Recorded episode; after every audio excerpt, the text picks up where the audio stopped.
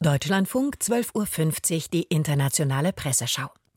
Heute stehen die Reden von US-Präsident Biden und von Kreml-Chef Putin im Mittelpunkt der Kommentare, und zwar mit ihren verschiedenen Facetten. Die Aussichten auf den weiteren Kriegsverlauf, das New Start-Abkommen, die NATO, die Rolle Chinas und auch die Rhetorik der beiden. Die polnische Zeitung Rzeczpospolita schreibt, der russische Präsident manipulierte das Bild der Realität geradezu perfekt. Er mischte fantastisch klingende Versprechungen mit falschen Informationen über die Wirtschaft. Nur ein einziges Mal horchte das Publikum auf. Man erwartet, dass Putin seine Bereitschaft erklären würde, Atomwaffen einzusetzen. Aber er beschränkte sich auf die Ankündigung, die russische Teilnahme am New Start-Vertrag auszusetzen. Die Welt ist einer nuklearen Konfrontation gefährlich nahe gekommen befürchtet die Rzeczpospolita aus Warschau. Auch die lettische Zeitung Diena blickt mit Sorge auf Putins Aussagen hinsichtlich des New Start-Abkommens. Dies ist geopolitisch schwerwiegend. Immerhin hatten im vergangenen November noch mehrere Medien von inoffiziellen Gesprächen zwischen Moskau und Washington über eine mögliche Verlängerung des Vertrags berichtet. New Start gehörte zu den letzten Punkten, in denen die USA und Russland gemeinsam an einem Strang zogen. Wenn es jetzt auch damit vorbei ist, steigt das Risiko eines Einsatzes von Atomwaffen. Aber ist mit einer neuen Kuba-Krise den russischen Bürgern in irgendeiner Weise gedient? fragt die in Riga erscheinende Zeitung Diana. Es ist klar, dass Putin mit diesem jüngsten Akt des nuklearen Säbelrasselns den Westen verunsichern will, bemerkt die britische Zeitung The Times aus London. Die Antwort des Westens sollte dieselbe sein wie die auf seine früheren nuklearen Drohungen. Die Stärkung seiner Abschreckung und sich keinesfalls von dem strategischen Ziel ablenken lassen, der Ukraine zu helfen, ihre Souveränität und territoriale Integrität zu sichern. Mit der schrillen Aggressivität hat Putin weiter an der kriegerischen Eskalationsschraube gedreht, stellt die spanische Zeitung El Mundo fest. Er wich vom bisherigen Alibi ab, angeblich russische Gebiete in der Ukraine, Luhansk und Donetsk verteidigen zu müssen, und tischte eine neue Version auf, nämlich, dass die Invasion die legitime Antwort auf den Versuch des Westens sei, einen lokalen Konflikt zu globalisieren, mit dem Ziel, Russland zu zerstören. Die japanische Zeitung Nihon Keizai Shimbun aus Tokio zieht folgendes Fazit.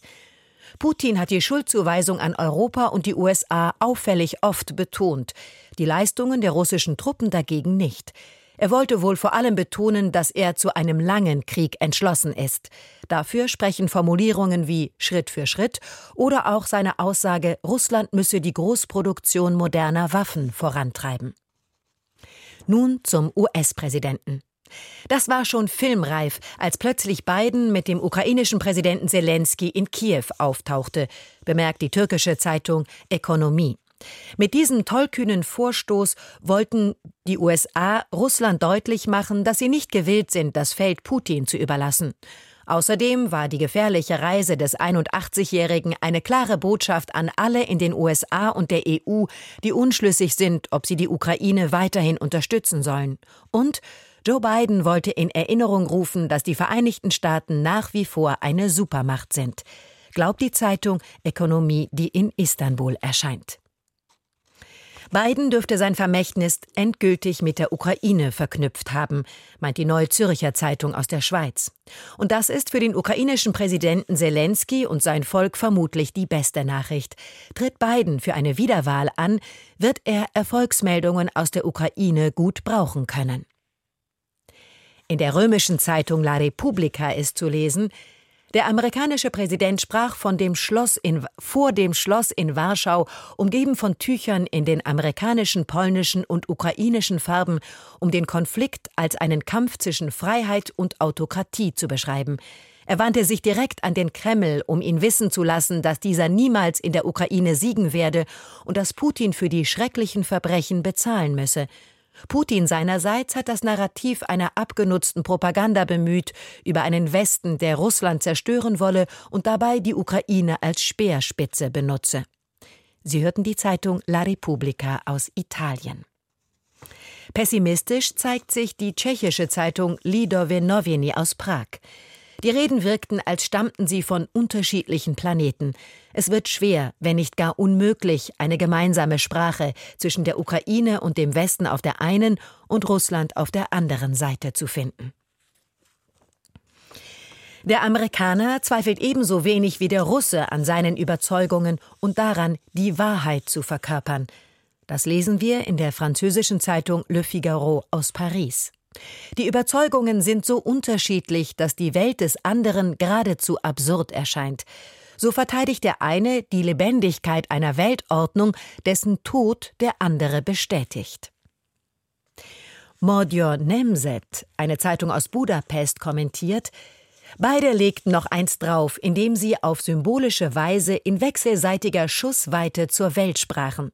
Nichts rechtfertigt die russische Aggression, aber es war haarsträubend, wie Biden von der Unabhängigkeit und Souveränität der Ukraine tönte. Amerika steckt, getrieben von Gewinnsucht, bis zum Hals in Politik und Wirtschaft der Ukraine. Es gilt unbedingt zu verhindern, dass sich die östlichen NATO-Länder in den Krieg hineinziehen lassen, mahnt Modjo Nemzet aus Ungarn. Zur Blockadehaltung der Türkei gegen den Beitritt Schwedens und Finnlands zur NATO schreibt die schwedische Zeitung Dagens Nyheter aus Stockholm Durch uns, Schweden und Finnland, würde die Ostsee praktisch zu einem NATO-Binnenmeer und das ist wichtig für die Verteidigung der baltischen Staaten. Es ist unvorstellbar, dass uns der türkische Präsident ausschließt. Und das sollten ihm die NATO-Führung und die USA klarmachen. In einem Gastkommentar der US-amerikanischen Zeitung New York Times heißt es, am Vorabend der Invasion in der Ukraine rechnete die russische Führung mit einem schnellen Erfolg. Doch der Sieg blieb aus. Stattdessen musste das russische Militär empfindliche Verluste hinnehmen. Aber das hält sie nicht auf.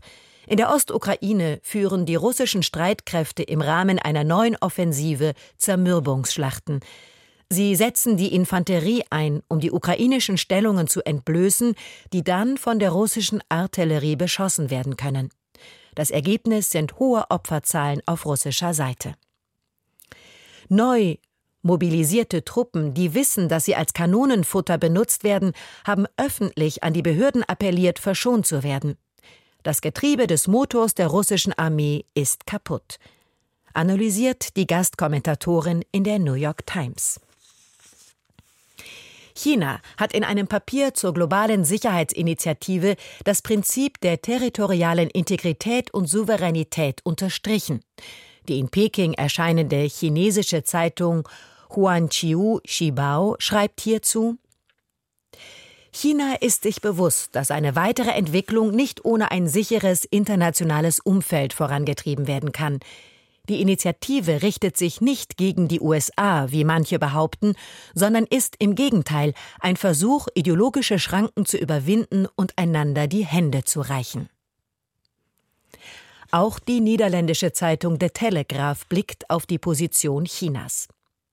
Auf der Weltbühne haben sich mehrere Staaten nicht hinter beiden gestellt. Indien, China und viele Länder in Afrika.